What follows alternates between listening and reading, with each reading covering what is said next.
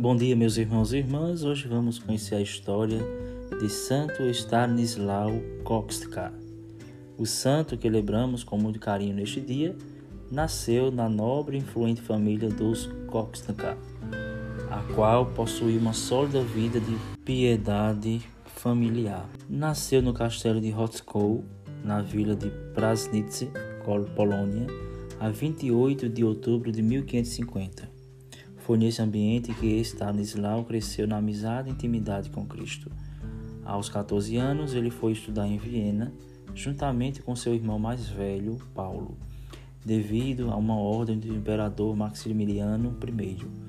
O internato jesuíta onde estudavam foi fechado, sobrando como refúgio o castelo de um príncipe luterano que, com Paulo, promoveu o calvário doméstico de Stanislau. Em resposta às agressões do irmão, que também eram físicas, e às tentações da corte, o santo e penitente menino permanecia firme em seus propósitos cristãos. Eu nasci para as coisas eternas e não para as coisas do mundo.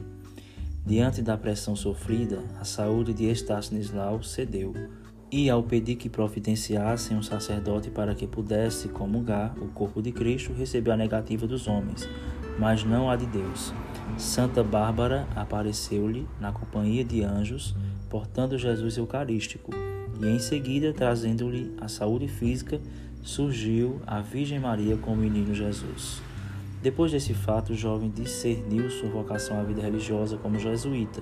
Por isso, enfrentou familiares e ousadamente fugiu sozinho a pé e foi parar na companhia de Jesus.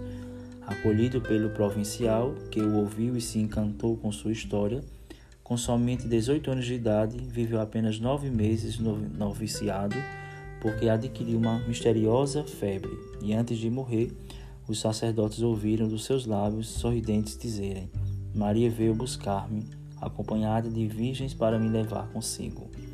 Santo Stanislau, rogai por nós. Segunda-feira nós voltamos com a graça de Deus.